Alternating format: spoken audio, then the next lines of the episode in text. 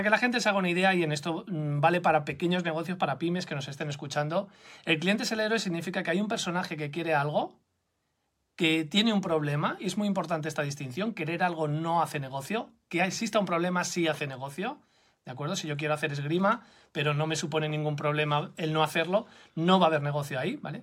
Y tiene un problema que puede ser, ya lo veremos en diferentes programas, externo, interno y filosófico, y conoce a un guía, un guía que le demuestra empatía y autoridad, y que le propone un plan sencillo de tres pasos para conseguir el éxito y evitar el fracaso.